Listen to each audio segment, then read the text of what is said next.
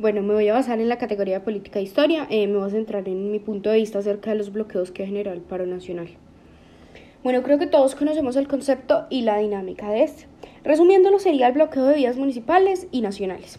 Eh, este impide el paso de gasolina, insumos alimenticios, insumos agropecuarios, agrícolas, insumos médicos, pacientes, por supuesto, y la libre movilidad de los particulares.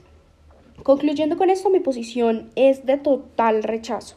No percibo ningún elemento de manifestación pacífica, ya sea porque en alguno de estos bloqueos o están cobrando, o están dañando automóviles, o están lastimando a ciudadanos, porque es que estamos luchando por el pueblo y no el pueblo contra el pueblo.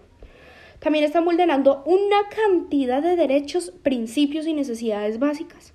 Como claro ejemplo, pongo el alza de precios que se genera debido a esta escasez de insumos dejando así a miles de ciudadanos de bajos recursos sin su alimentación básica y que se supone que estamos luchando por ellos, para que tengamos una vida más digna, y ahora ellos son los que resultan perjudicados, y peor aún, que se considere que esta es una forma, una forma válida de presionar al gobierno, a costas del mismo pueblo al que no le están prestando atención.